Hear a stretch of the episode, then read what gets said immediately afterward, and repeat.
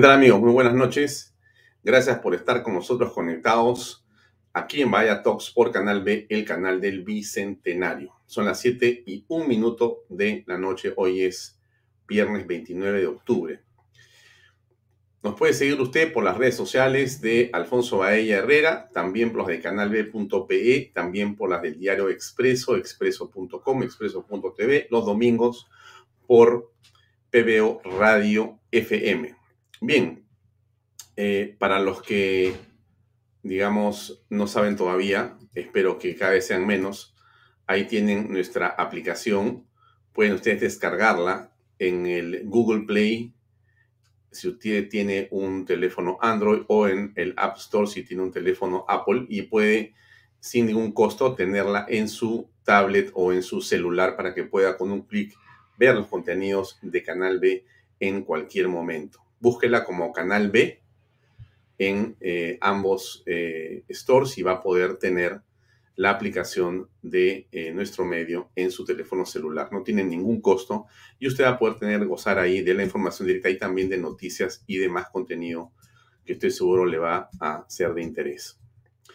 A ver, déjenme contarles algo antes de entrar a el tema de la invitación a mis dos interlocutores de esta noche que ustedes están viendo, efectivamente, esto que ven acá es una imagen que les voy a compartir. Me la, me la han eh, pasado hace apenas eh, unos minutos. Déjenme, creo que ahí se ve un poquito más grande. Se me escapó.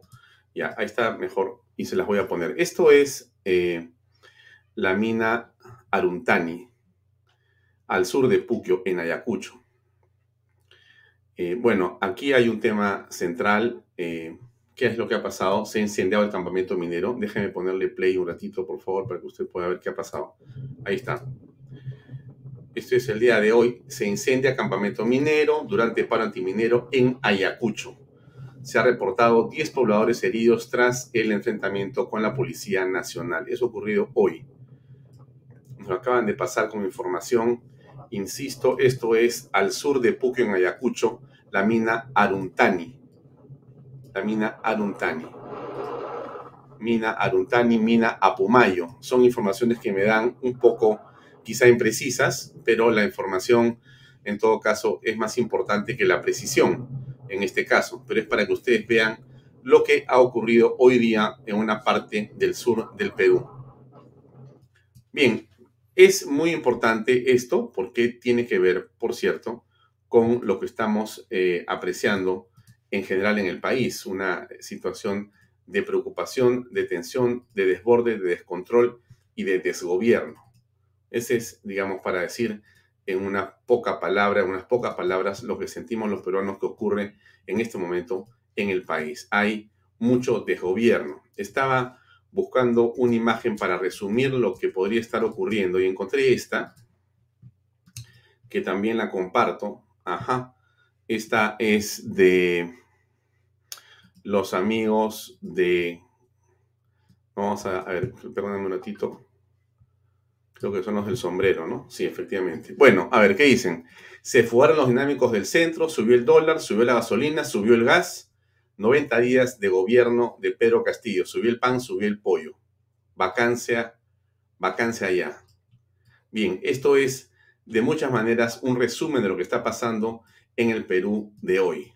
La situación de descontrol y de caos creo que es fácil apreciar en diferentes espacios, en diferentes eh, temas. Eh, desde toda perspectiva, no se ve mejora y no se ve gestión ni control, menos gobierno.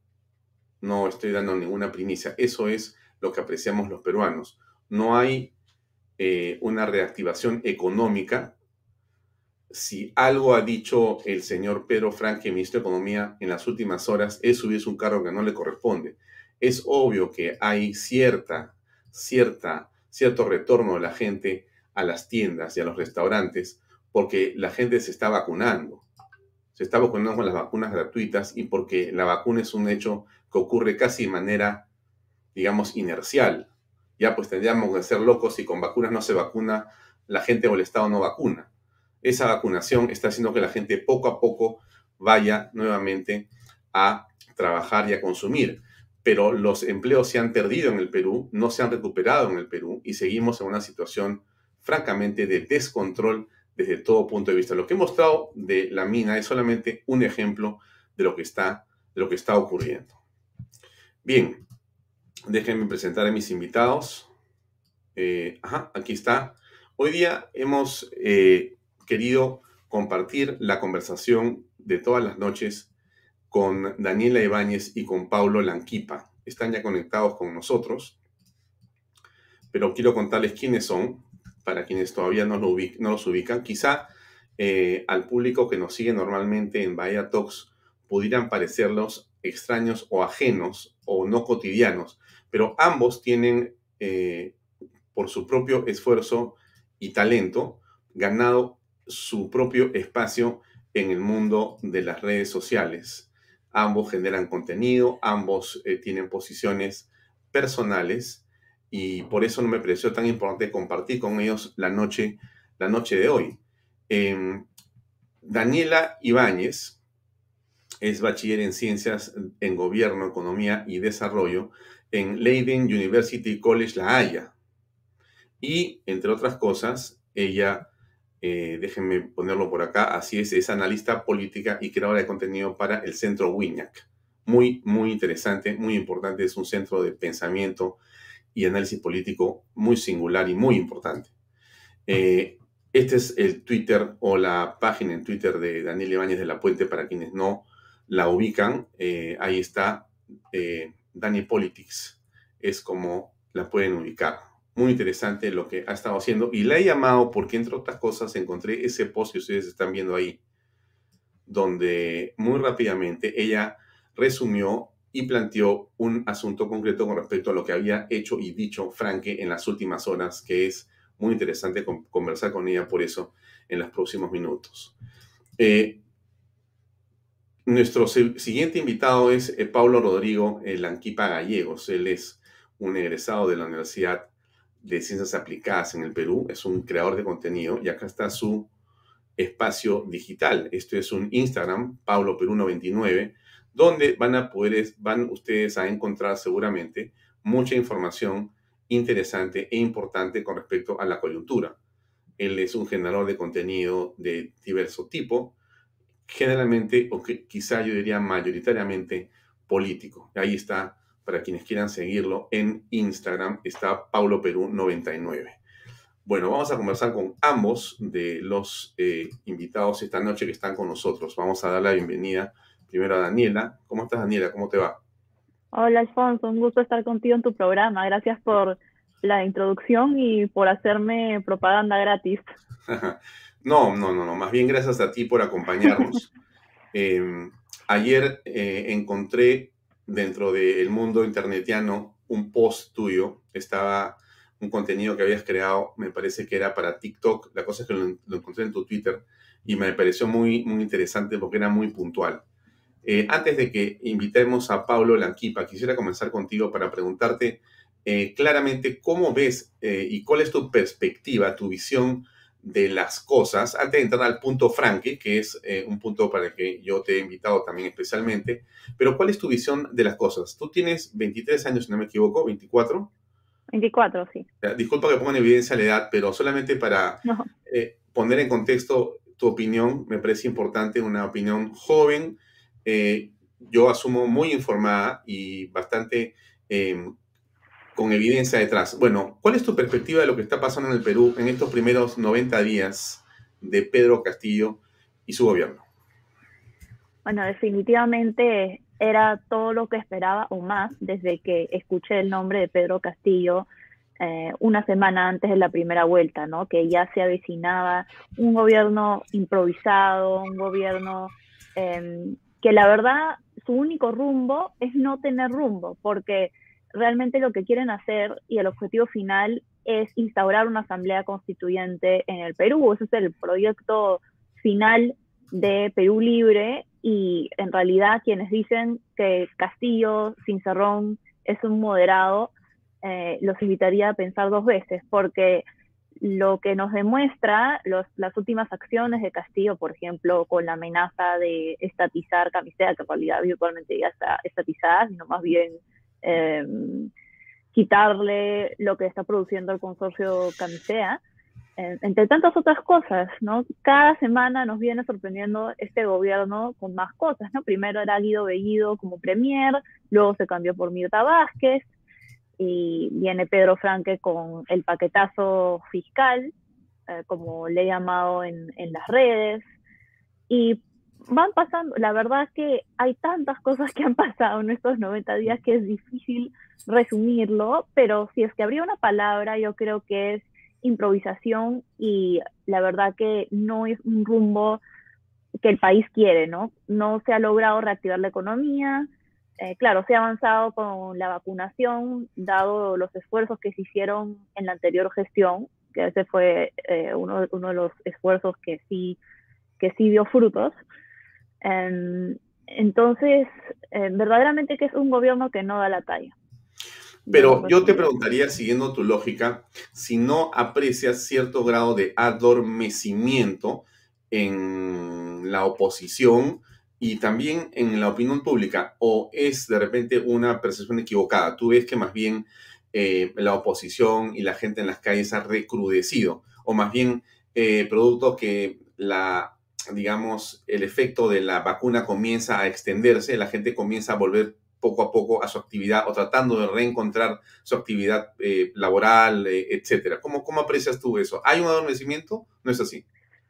Bueno, definitivamente la actividad política más fuerte que se dio fue durante la segunda vuelta y posterior a la segunda vuelta, ¿no? que es natural, ¿no? Porque en el, en el Perú siempre es así, en épocas electorales es cuando hay más actividad política y ahora nos encontramos en una etapa no electoral, entonces la mayoría del Perú que es eh, que no se identifica ni de izquierda ni de derecha, simplemente eh, la mayoría está tratando de hacer el día a día, ¿no? de salir de la pobreza, especialmente con, con los efectos tan eh, dañinos de la pandemia en la economía. Y se entiende, ¿no? Que, que las personas no estén al día a día activos en la política, especialmente si es que no estás involucrado en ese grupo. Ahora, creo que sí han surgido varios voceros nuevos a partir de estas nuevas elecciones, em, varias personas que están opinando, que están teniendo iniciativas políticas que yo lo veo eh, de manera bien positiva. No sé si, ah, no sé si me atrevería a decir que la oposición está dormida, porque es difícil hablar de una oposición realmente articulada, ¿no? Eh, ¿Qué es la oposición a Pedro Castillo? Eh, esa es realmente la pregunta. ¿Es la derecha? ¿Qué es la derecha en el Perú realmente? Hay muchos que dicen que la derecha solamente son los empresarios o los que solamente defienden al libre mercado. También la derecha se pelea entre sí, em, a pesar de que en realidad debería de tener el foco en, en ver qué es lo que está haciendo Pedro Castillo y rendir las cuentas.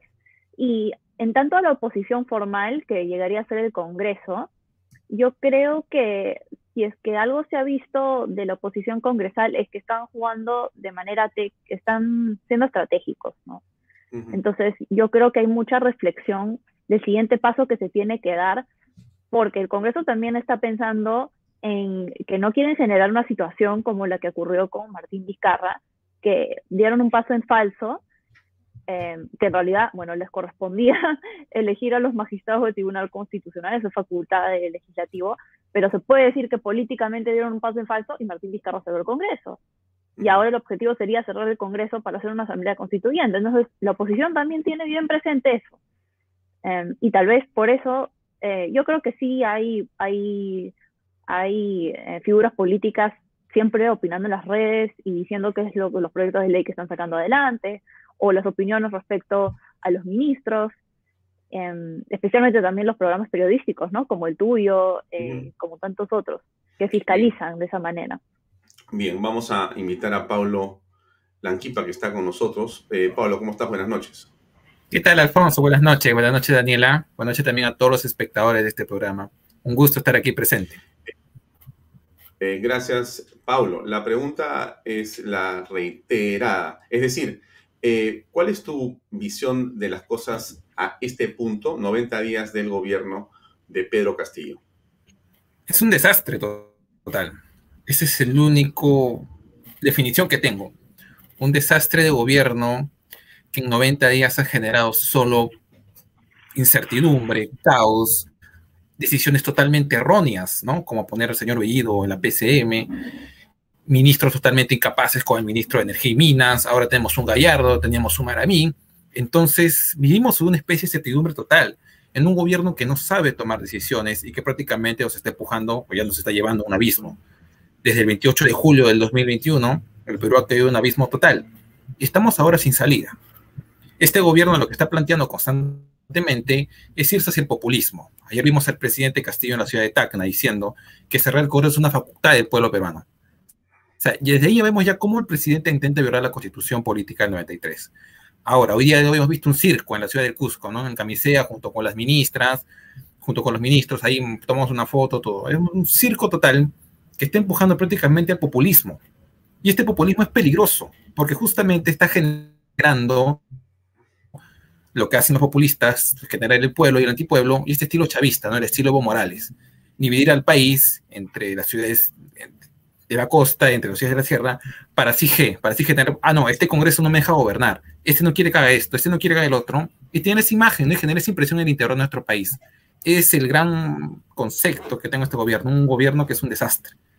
Un, un ministro que hemos visto que le pica el ojo, ver un auto de lujo, le han que diga un concepto tan, pero tan, me disculpa la expresión, tan poco pensante, tan poco inteligente, aparte de una persona que supuestamente era la más capacitada de ese gabinete.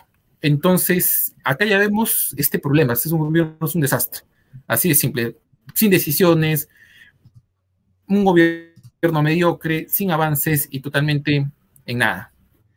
En, quisiera, 90 días. Eh, quisiera preguntarte eh, sobre esta encuesta aparecida en las últimas horas a través de Ipsos la pregunta de la encuesta es eh, bastante concreta y quiero formularla para que el público que no está viendo pueda escuchar. Es sobre la situación política, liderazgo de Pedro Castillo. La pregunta es, ¿cómo calificaría al presidente Pedro Castillo en cuanto a su liderazgo? ¿Tiene la capacidad de liderazgo para resolver los problemas del país? 33%. ¿No tiene la capacidad de liderazgo para resolver los problemas del país? 64%. No precisa 3%. ¿Cómo aprecias esto? ¿Te parece exagerado? Según tú, ¿corresponde a la realidad? ¿Cómo lo ves? Es totalmente lo correcto, ¿no? Ante esta situación que atraviesa actualmente este país. El presidente no tiene capacidad de liderazgo, lo hemos visto. Los ministros de, por ejemplo, del gabinete Bellido, como el señor Maraví, como el señor Bellido, había una pelea totalmente confrontacional. Vimos un día a Bellido decir, yo le he pedido que renuncie, ¿no? Y Maraví a las dos horas diciendo, yo no he renunciado. Mi cargo siempre está a disposición, como el de todos los ministros. Entonces vemos esta falta de liderazgo que el pueblo, el tanto pueblo que, el que tanto habla, la está percibiendo. Y lo vemos en estas encuestas. Que no tenga capacidad de liderazgo totalmente trágico. ¿Por qué? Porque no hay capacidad de decisión. Y cuando no hay capacidad de decisión, entonces nos lleva o nos empuja a que este país está sin cabeza. Es un país degollado donde varias voces gobernando. Y si no hay un liderazgo, entonces, ¿hacia dónde estamos yendo? Con el señor Castillo a la cabeza, por ejemplo, que hemos visto que es un incapaz total, ¿no? Ese es el único objetivo que puedo tener, es un incapaz total, no sabe nombrar ministros, no se sabe quién puso ahí a Barranzuela, no se sabe quién puso ahí al señor Gallardo, no se sabe cómo llegó Maraví. Entonces, acá vemos ya todo lo que es, por ejemplo, un, disparate, gobierno, un despelote, por así decirlo, de gobierno. Y Alfonso, si me permites, em, la última encuesta de, ah, creo que está hablando foto. No, que la última encuesta de Datum también sacó una, una pregunta similar acerca del liderazgo de Pedro Castillo. Y justamente durante la semana la estuve revisando por mi trabajo como analista en el centro Wiñac.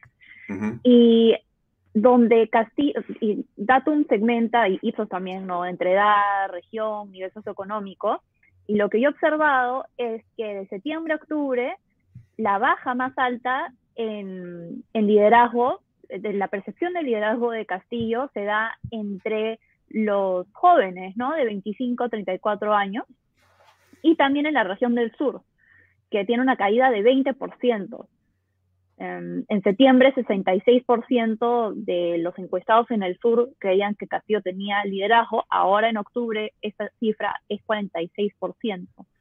Entonces, eh, tal vez coincida también con las protestas que se están dando, ¿no? Em, por lo Pero ¿a qué, ¿a qué atribuyes la caída del presidente, digamos, en esa dimensión, en un lugar, en un espacio geográfico donde más bien él ha tenido una mayoritaria aprobación ciudadana y una, digamos, eh, alborotada y masiva votación en la segunda, en la primera vuelta, pero sobre todo en la segunda vuelta. Ahora, esos, esos, esos simpatizantes, ¿qué les está ocurriendo? Según el presidente, este es el gobierno eh, para los pobres en un país rico, por lo tanto, más bien deberían estar aplaudiendo al presidente Pedro Castillo, pero según lo que tú señalas, que es lo que también hemos visto en esa encuesta, el presidente pierde, creo que son 20 puntos, algo así. 20 puntos en la región del sur, estoy hablando puntualmente de la región sur, eh, pero en realidad... El sur era de Castillo. El sur era de Castillo, sí, como también eh, el centro, por ejemplo, que también ha caído 14%. A ver, yo creo que hay varios factores por los cuales puede haber bajado, ¿no? En, en primer lugar, nosotros, nosotros creemos desde el Centro que lo que hemos observado es que em, a las personas, al, núcleo duro de apoyo a Castillo, les gusta mucho lo que es el factor identitario, ¿no? Que tanto eh, Castillo explota el factor identitario, ¿no? En este caso es que es un hombre rural, eh, de escuela, humilde. Entonces hay ciertos gestos que tal vez Castillo esté lanzando que no estén em, empalmando con esos eh, rasgos identitarios que las personas valoran mucho en, em, en Castillo, ¿no? La identificación personal que pueden tener en Castillo más allá de las competencias eh, técnicas o, o, las cualificaciones que tiene para gobernar, ¿no? Em, ese puede ser un punto. El otro punto tiene que ver tal vez con el desarrollo del gobierno, ¿no? Ya han pasado 90 eh, días y, y, tal vez los resultados no son los deseados eh, por esas personas, ¿no? Por ejemplo, en el póster que tú mostraste, Alfonso, al principio del programa, decía que el precio de los productos básicos está subiendo. Y una encuesta del CPI em, en, agosto, me parece, en agosto, septiembre, lo que decía es que la primera prioridad para los peruanos es la reactivación económica y, que los y que la prioridad del gobierno de Castillo sería eh, que esos precios se estabilicen, ¿no? Pero con la subida del dólar, con la subida de, las, de, lo que pueden ser los productos importados, eso no beneficia a lo que podría ser una reducción en, los precios y eso afecta a la canasta básica de las personas. Yo creo que en realidad, más allá del personaje político, las personas están interesadas en su bolsillo y salir adelante y esas condiciones no se están dando por la incertidumbre política. Hmm. Ahora, hay otro tema que me parece central en esta conversación y que tiene que ver con otra encuesta. No es que hablemos solamente de encuesta, pero la encuesta es lo que ha venido produciéndose en las últimas horas, justamente por los 90 y por los 100 días que vienen a ser un espacio de análisis para todos, obvio. Y es esta encuesta que está acá, que la comparto con ustedes, que tiene que ver con que el 70% de la población dice que Castillo no sabe elegir ministros. Tú has mencionado algo, Pablo, has mencionado algo, Daniela, la pregunta es para ti, Pablo, para darte y tocarte la pelota a ti. El tema es así. O sea, a ver, estamos frente a ministros de Estado. No son amigos del barrio. No son eh, compañeros de ruta. Son ministros de Estado que van a ejercer el desarrollo de una política pública en un sector y van a ser los líderes del sector. Y el presidente ha nombrado personas que no están en capacidad para hacerlo, pero no lo dice la encuesta, perdóname, la encuesta es un reflejo de las cosas. Lo dicen especialistas. Quiero recordar esto.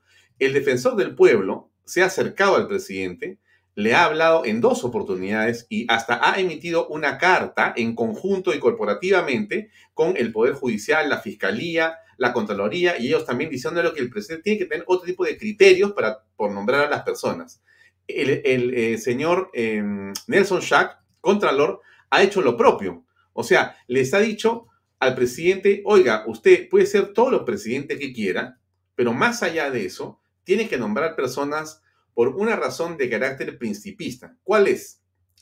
un funcionario público como, un eh, ministro de Estado no es un amigo del presidente, no es un señor de buena intención, no es el, el mejor amigo de todos, no, va a servir a los ciudadanos. O sea, no es un favor. Nosotros pagamos impuestos, nosotros contribuimos a pagarle el sueldo de 30 mil soles mensuales a ese ministro de Estado para que sirva a quién? A nosotros mismos. Entonces, ¿cuál es el criterio, según tú, Pablo? ¿Cuál es entonces eh, la razón que explica este 70% de gente que dice que Castillo está en la luna cuando nombra a un ministro? Bueno, eh, el caso aquí es, quisiera comentar primero un ratito con el sur peruano, me parece interesante ese tema, lo que ha pasado nomás la semana pasada, por ejemplo, con el caso del señor Cáceres ¿no? Estos fariseos del sur peruano que aparecen como un Cáceres un Jean Paul Benavente, un Walter Dubiri, un Juan Tonconio, un y un Martín Vizcarra, que aparecen y pintan el pueblo, que el pueblo y al final son unos tremendos corruptos. En este caso vemos lo mismo, un gobierno totalmente incapaz, que está caminando con ese mismo mensaje, ¿no? Cáceres chica parada con el Ikiliki, ahora vemos a Castillo también con el mismo Ikiliki. Ojalá no terminen igual. Pero yendo al punto de los ministros, la, población percibe por el mal manejo que llevan estos ministros, por la pésima agenda que establecen. Vamos al primer ejemplo, el caso del señor Steven Maraví. No sabía cómo llevar el gobierno, no sabía cómo manejar el, el Ministerio de Trabajo. Las reputaciones por terrorismo, que a pesar que toda la gente, los medios de comunicación lo denunciaban, lo denunciaban los dominicales, salían ante estados policiales, lo denunciaba el, grupo La, Dircote. No, me están terruqueando, decían, ¿no? Y salían los grupos de izquierda como Juntos por el Perú. No, lo están terruqueando el ministro, no, eso no sirve. Ya. Ahora tenemos a este señor Barranzuela, que prácticamente ha detenido la lucha contra, el, contra la hoja de erradicación de hoja coca y ahora Perú Libre quiere establecer un proyecto para empadronar otra vez a estas personas sabemos unos poco capacidad de ministros. El señor, por ejemplo, Gallardo, es un gran ejemplo, pésimo, una pésima elección como ministro. Sacar a una persona como el señor Cadillo, que es una persona reconocida a nivel internacional, para colocar a este señor que es un disparate, es totalmente un insulto a la educación, ¿no? Hemos visto ya la portada de Perú 21, por ejemplo, que nos pide cerrar filas por la educación pública. ¿Por qué? Porque quiere eliminar lo, lo que son los exámenes a los maestros, ¿no? O sea, hacer de la educación un mamarracho algo que prácticamente no sirva, algo prácticamente que sea prácticamente algo ideológico. Y 10 días atrás también el ministro, propio ministro de Educación, atacó a la educación universitaria privada, a la educación privada que tanto aporte da al país, la atacó comparándola con los mercaderes del templo de Jesús, ese pasaje bíblico. Entonces acá vemos la poca capacidad de los ministros, la poca capacidad que tienen para dirigir estas situaciones y también el presidente que se presta para estos compadrazos, estos típicos que, ah, no, porque es mi amigo, porque es del FENATE, yo lo pongo en, este, en esta cartera, ah, no, porque es del CONARE, yo lo pongo en el Ministerio de Trabajo. Esta complicidad del presidente, que prácticamente muchos quieren desviar, ¿no? Ah, no es culpa de Cerrón, Cerrón los ha colocado. Entonces, aquí ya vemos el principal problema, que la gente, o algunos intentan maquillar la incapacidad de Castillo echándole la culpa a típico Cerrón, cuando Castillo y Cerrón son lo mismo, ¿no? Como dice el dicho, Castillo y Cerrón son un solo corazón. Entonces aquí ya viene el detalle. Ambos son lo mismo y eh, prácticamente Castillo tiene también la misma responsabilidad que el señor Vladimir Cerrón en esta pésimos gabinetes, dos, gabinetes que hemos escogido y ojalá no se le otorgue la confianza por varios malos elementos que existen dentro del gabinete Vázquez. Daniela, ¿tú encuentras en eh, Pedro Castillo incapacidad para nombrar ministros de Estado o es una animadversión, es una ojeriza, en realidad es una mala leche de la prensa? De la oposición que se la tiene agarrada con, eh, como dice Bellido, como dice Cerrón, como hizo Bermejo. Bueno, nosotros hemos ganado, dicen. Entonces, cuando ustedes ganen, ustedes ponen ministros. Ahora hemos ganado nosotros, nosotros ponemos ministros. A ver, ¿qué piensas con, ese, con esa idea? Ah, coincido completamente con el resumen que ha hecho Pablo de las designaciones lamentables de Pedro Castillo en el gabinete. Se supone, en, el ideal platónico de las cosas, em, que los ministros de Estado debieran ser las personas más calificadas, ¿no? Yo siempre he tenido esa concepción romántica de lo que podría ser la política, que los individuos más preparados en la sociedad se encarguen de las carteras ministeriales, ¿no? Porque en realidad, en principio, el gobierno, el Estado debería estar para eso, ¿no? Para que los individuos que tengan, como este señor Cadillo, ¿no? Por más que no simpatizó con sus ideas, políticas, em, para haber aceptado un, cargo en el gobierno de Castillo, a lo mejor sí era una persona preparada, sí tenía las calificaciones, sí había sido eh, un buen educador. Eh, asimismo, una persona que ostenta la cartera de economía debiera tener mínimo una buena maestría, un buen doctorado eh, y, demostrar en su hoja de vida que, y, en su currículum que ha tenido una alta trayectoria, ¿no? Lo mismo para los diferentes ministerios, porque estamos hablando del manejo de un Estado con millones de personas. Y definitivamente em, este, los ministros están llamados para ser los más calificados, pero Castillo ha demostrado que realmente está replicando lo que ha sido la tendencia de, de otros gobiernos, que es nombrar a aquellos que son más cercanos a uno, ¿no? No necesariamente a los más calificados, se llama clientelismo, al nivel, si es que llegara a nivel familiar se llamaría nepotismo, todavía no hemos llegado a eso, pero veremos. entonces, definitivamente, ¿no? El, yo creo que los casos más graves que se han dado desde el comienzo fueron Héctor Béjar en Cancillería, que pasaban acusaciones muy graves en su contra, inclusive de homicidio en la época del terrorismo. Lo mismo con Iber Maraví, eh, ministro de Trabajo que inclusive ha impuesto esta Agenda 19 que tiene aspectos que serían muy perjudiciales para, para reactivar el empleo, ¿no? Que es lo que las personas más demandan. Y, mm. así la lista continúa. Ahora tenemos a Bardenzuela, tenemos, eh, por decir otras joyitas en los ministerios. Ahora, antes de continuar con la conversación, tengo varias preguntas en torno a ustedes. O sea, el tema es así. ¿Por qué ustedes que son tan jóvenes? ¿Tú qué edad tienes, Pablo? 22. Ya, muy bien. Entonces, tienes igualmente como Daniela eh, una edad bastante corta para estar en el análisis político, en la opinión política. No porque un joven a los 22 no lo pueda hacer o a los 24, sino porque ustedes están en la arena de la creación de contenidos y están tratando de eh, contribuir en este espacio donde hay muchas opiniones, por cierto, a generar eh, una serie de posiciones o referencias. La pregunta que me hacen en todos lados es, ¿cuál es el interés de ustedes en la política? Quisiera comenzar contigo, Daniela. ¿Por qué eh, decidiste, digamos, optar por esta especialidad, esta carrera y finalmente por qué analista política o analista de información política o creador de contenidos políticos? Eh, sí, em, a mí me interesa la política desde muy chica. En realidad, em, he nacido y me he criado con, con, familiares que les interesa mucho la política. En, en, la cena de los domingos, bueno, en realidad todos los días de semana, en la noche, veía los programas políticos con mi papá, que le interesa mucho la política. También he conversado mucho eh, con mi abuelo, que fue funcionario del gobierno de Belaunde, también le ha interesado mucho la política toda la vida.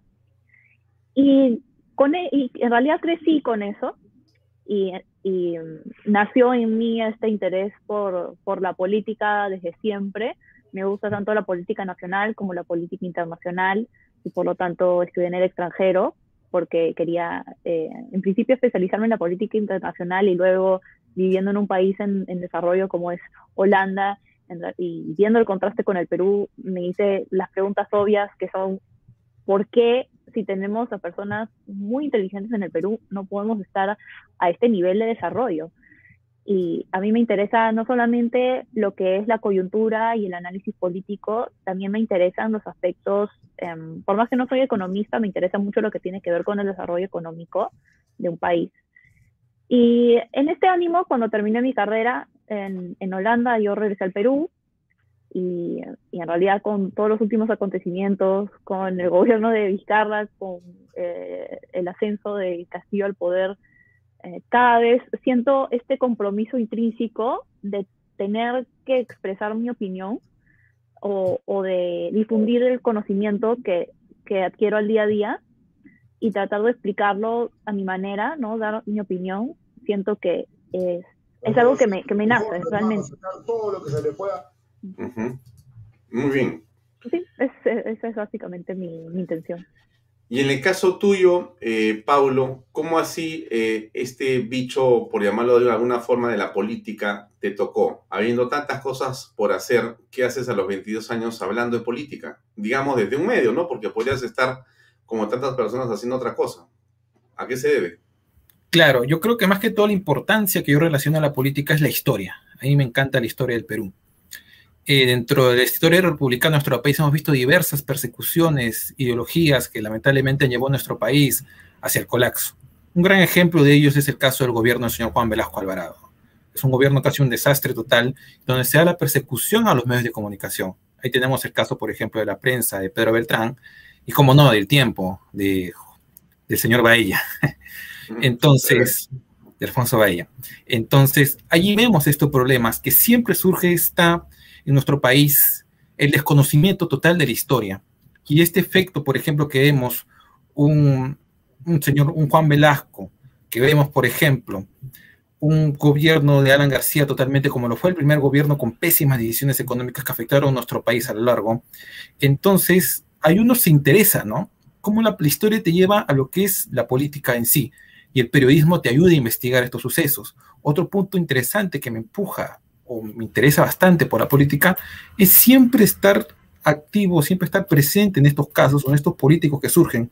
Minutitos atrás hablaba nada más sobre el caso de estos caciques del sur peruano, y un cacique que yo siempre investigo bastante es el señor Martín Vizcarra, que yo lo digo así sin perros en el digo, es un delincuente, un corrupto de gran escala, que hay en el sur peruano y que es de la región Moquegua, que hasta el día de hoy no se encuentra justicia. Y raro es que todos los gobernadores que han lucrado junto con él, como la señora Yamil Osorio, como el señor Omar Jiménez, ahora están totalmente también en proceso de corrupción. En este caso, esto es lo importante, ¿no? lo que empuja, conocer más nuestro país, empujar a informar lo que sucede día a día en nuestra, en nuestra, en nuestra nación, tanto nacional como internacionalmente también, pero más nacional, porque el de enfoque es que todos los peruanos sepan lo que sucede sin tapujos, sin crear estos falsos fariseos. Hemos visto lo desastroso, vuelvo a repetir, que ha sido el gobierno señor Martín Vizcarra. En dos años una turbulencia política total de la que aún no salimos y seguimos aún pataleando por estos problemas, por este, por este populismo y radicalismo que él mismo cree en las regiones y que desemboca en un Pedro Castillo electo. Entonces, Pero, Pablo, este, con respecto al tema de Vizcarra, alguien podría decirte que quizá no leías los titulares de los periódicos, que durante la pandemia decían que era el mejor manejo del mundo, que el presidente Vizcarra era como un padre para todos por la manera tan eficiente y tan autoritaria en un momento de crisis que había manejado las cosas. Teníamos a una ministra de Economía eh, fantástica, una mujer joven que era, digamos, catapultada como la lideresa prácticamente mundial en el manejo de la economía y que en general lo que hemos apreciado ha sido encuestas que endiosaban a Vizcarra y que decían que era realmente casi una especie de suerte para el Perú que lo tuviéramos como presidente.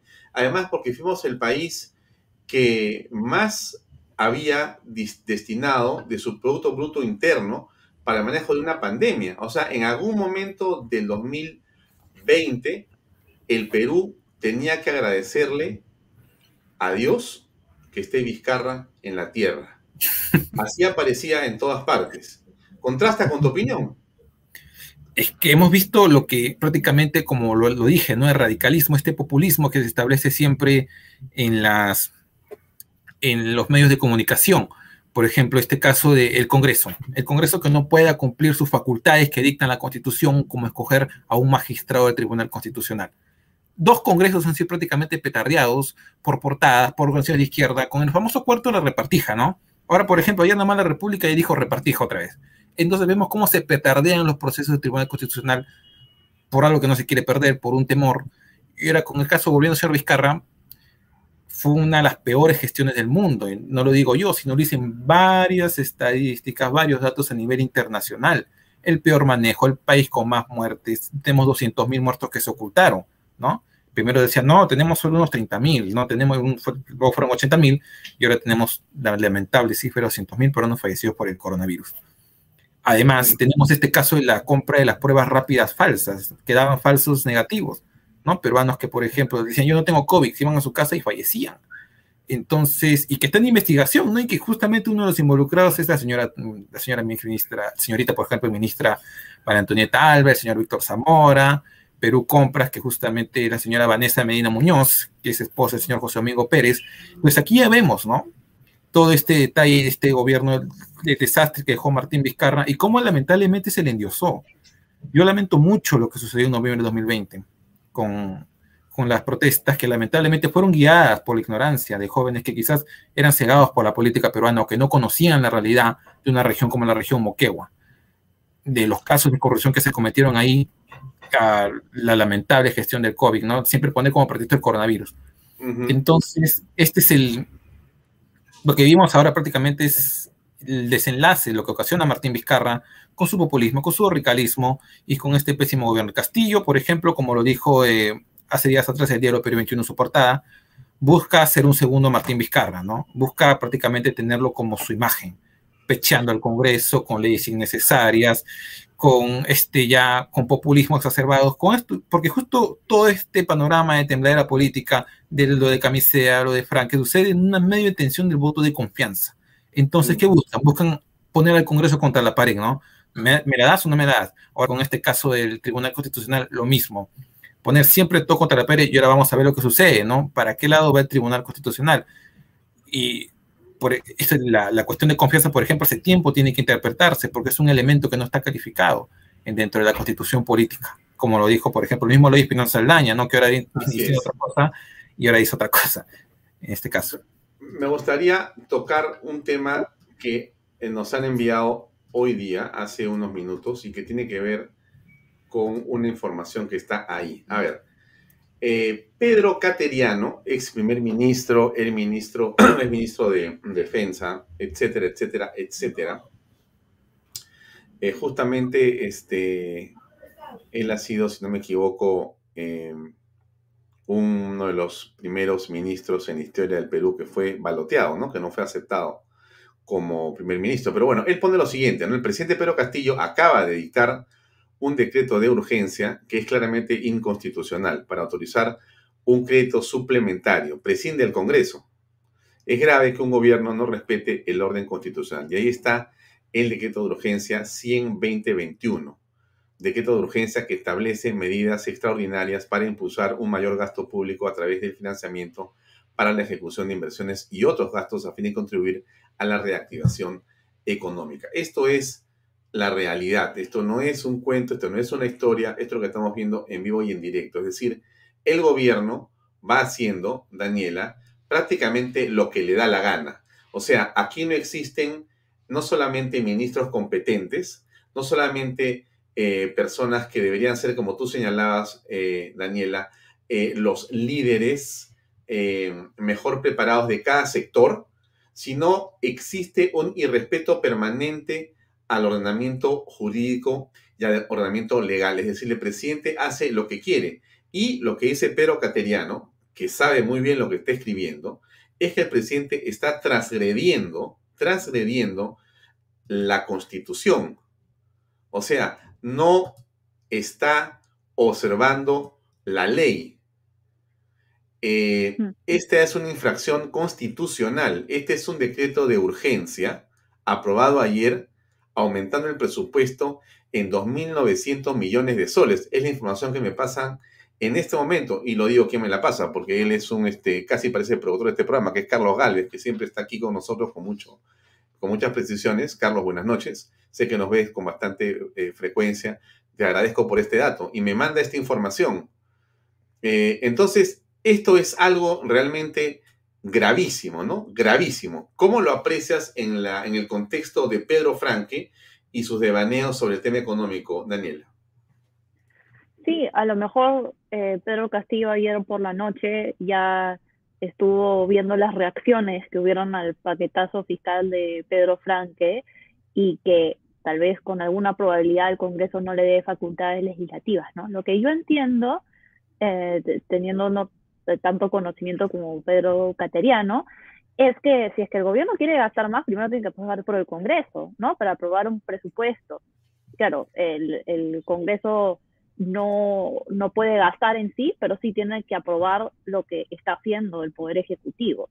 Y este decreto de urgencia pasa sobre el Congreso que va en línea a, la narrativa que quiere impulsar eh, el señor Castillo, que es polarizar contra el Congreso en todo momento, porque eso fue lo que le funcionó a Martín Vizcarro, como, como bien decías. Es rentable para Castillo polarizar con el Congreso, además es rentable para él gastar y gastar y gastar plata del Estado que ya se nos está acabando y que en realidad no deberíamos de ser, el gobierno de Pedro Castillo no debería malgastar los impuestos de todos nosotros, y más gasto y más gasto, cuando está demostrado que eh, no están gastando bien el dinero, ¿no? Tan solo una de las propuestas, por ejemplo, del paquetazo fiscal de, Pedro Franque es que el Banco de la Nación le preste a las MIPES y a los beneficiados de los programas sociales durante la pandemia. Y hace una semana o menos de una semana ha salido una noticia que se le ha asignado 10 mil soles a personas que solamente debían recibir 760 soles. Eso es un error garrafal, porque a lo mejor esas personas esto es, es más de lo que, lo que necesitaban o de lo que se les había asignado. Y definitivamente con bonos y con gastos, claro, todos queremos que no haya pobreza en el Perú, todos queremos que haya desarrollo económico. Por supuesto que sí, yo soy la primera persona en decirlo. Pero dar dinero directamente a los bolsillos de las personas no va a generar eso. Lo que tiene que hacer el gobierno es facilitar las condiciones para que haya libre mercado, para que las personas puedan crear sus propias oportunidades, para que puedan formar empresas, reducir la burocracia, no despilfarrar el dinero del, gobierno en, medidas de corto plazo, ¿no? Que sería, ya, tal vez los 760 soles son un alivio para, para familias que lo necesiten en este momento. Ok, ya, en el inicio de la pandemia lo fue así, pero esto no puede continuar perpetuamente, eso no puede continuar como un bono universal. En primer lugar, porque no tenemos el dinero y tenemos un sector formal pequeñísimo. Estaba viendo unas cifras eh, más temprano esta mañana, que en el 2018, por ejemplo, los principales contribuyentes del presupuesto público son 15.000 personas. Eso es, creo que es 75% del, del presupuesto y el otro 25% son 9 millones de personas. los principales contribuyentes son muy pocas personas y lo que quiere hacer este gobierno es exprimir a los que más tienen, exprimir a los formales y no tratando de anchar la base de los formales para que puedan tributar. Porque, claro, nosotros queremos que el gobierno eh, tenga más recursos para poder asignar más eh, servicios públicos a las personas, para poder traer agua, educación, saneamiento, salud. Por supuesto que sí, pero se tiene que hacer de manera inteligente y eficiente, ¿no? Y no se puede seguir em, malgastando la planta como lo están haciendo ahora, especialmente con cuadros técnicos que sabemos que no tienen. Ah, una pregunta que me llega por las redes sociales insistente eh, es, ¿ustedes qué hicieron en noviembre con respecto a lo que pasó con Merino, Sagasti y Vizcarra? Eh, voy a comenzar con Paulo. Mm, creo adivinar, Paulo, por tu eh, erudición en el vizcarrismo, así que me imagino que tú no has marchado en contra de Merino, porque no creo que a ti te represente el señor Martín Vizcarra.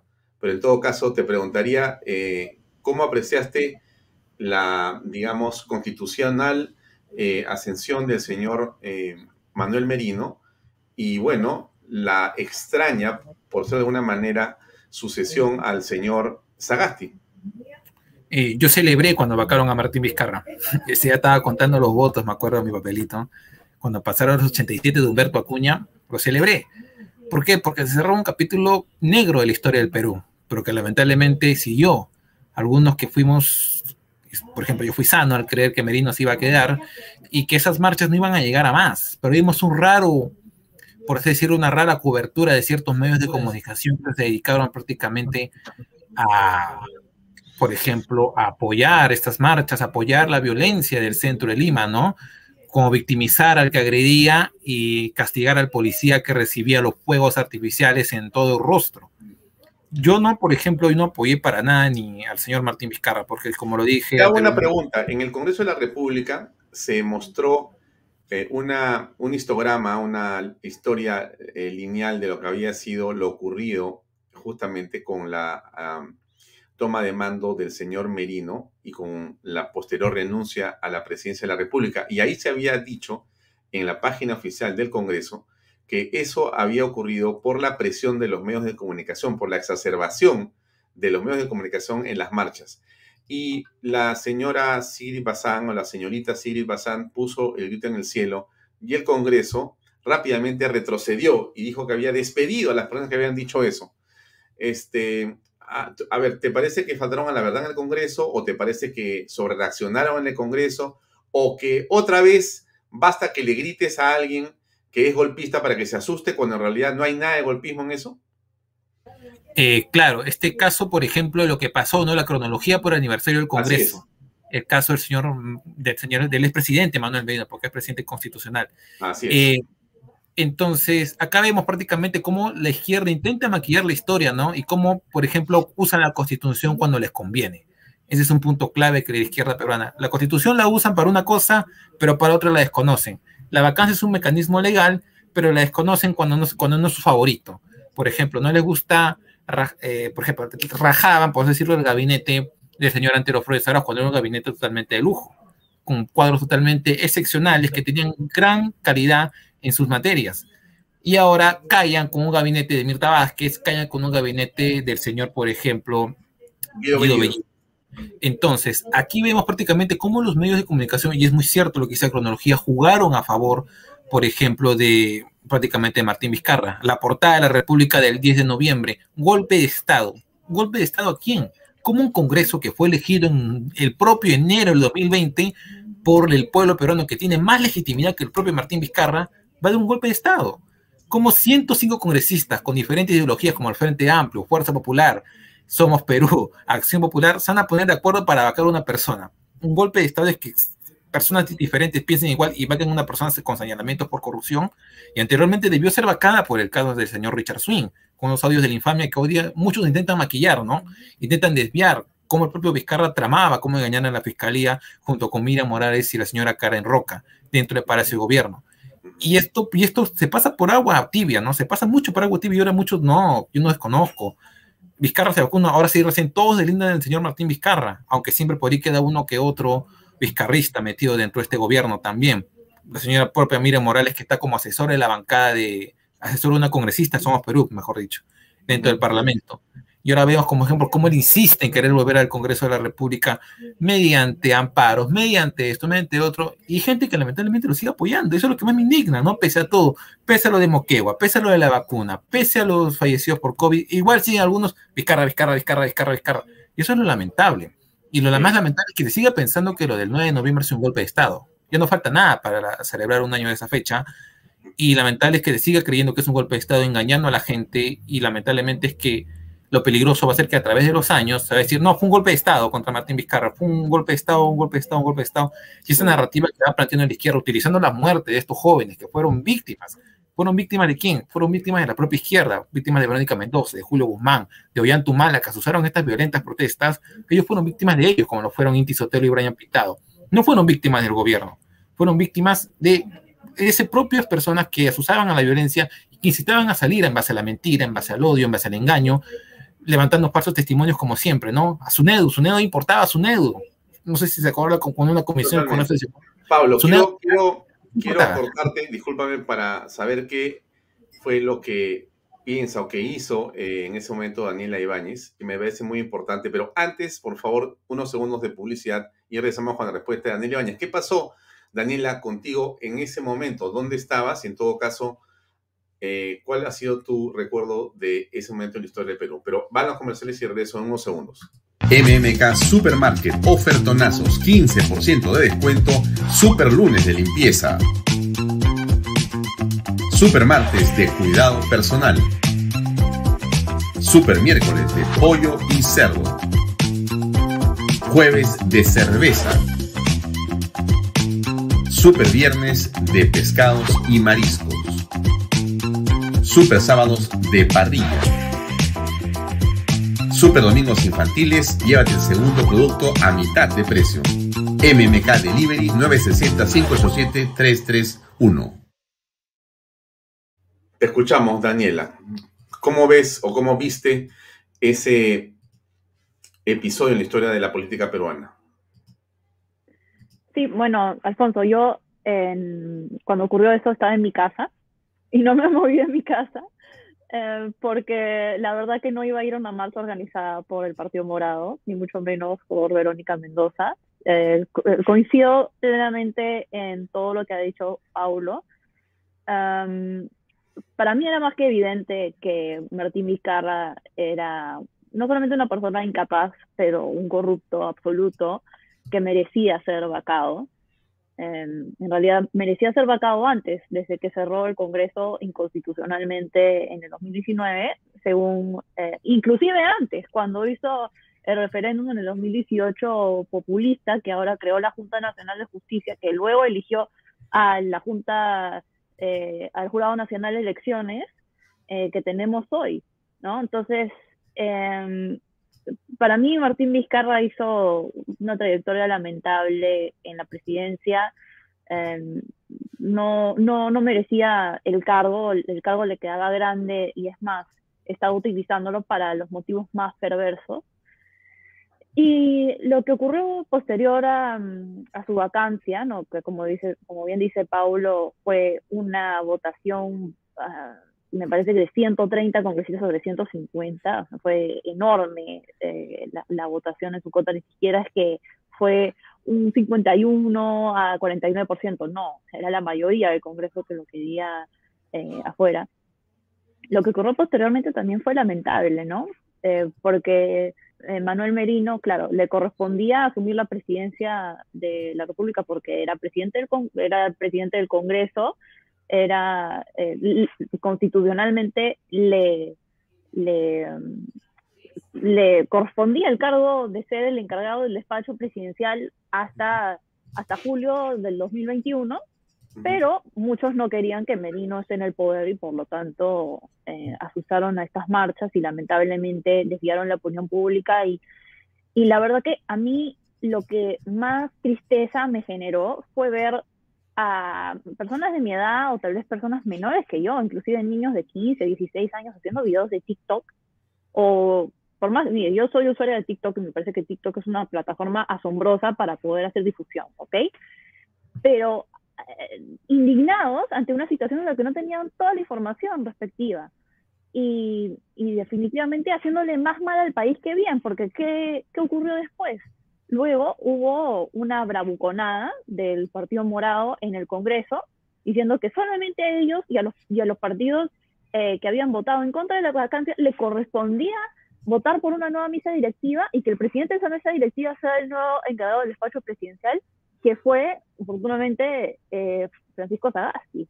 Y la verdad que fue una movida política que no representaba eh, a la mayoría de la población porque el Congreso es el representante del pueblo, a diferencia de lo que Pedro Castillo piensa, que él cree que es el representante del pueblo, en realidad la, representación, la institución más representativa que tiene el país es el Congreso, porque tiene la mayor pluralidad de opiniones de vista. el, pueblo debería ser representado, si quieres utilizar esta palabra, en, en, la mayor cantidad de puntos de vista, no solamente en una sola persona, sino en los congresistas que tenemos. ¿no?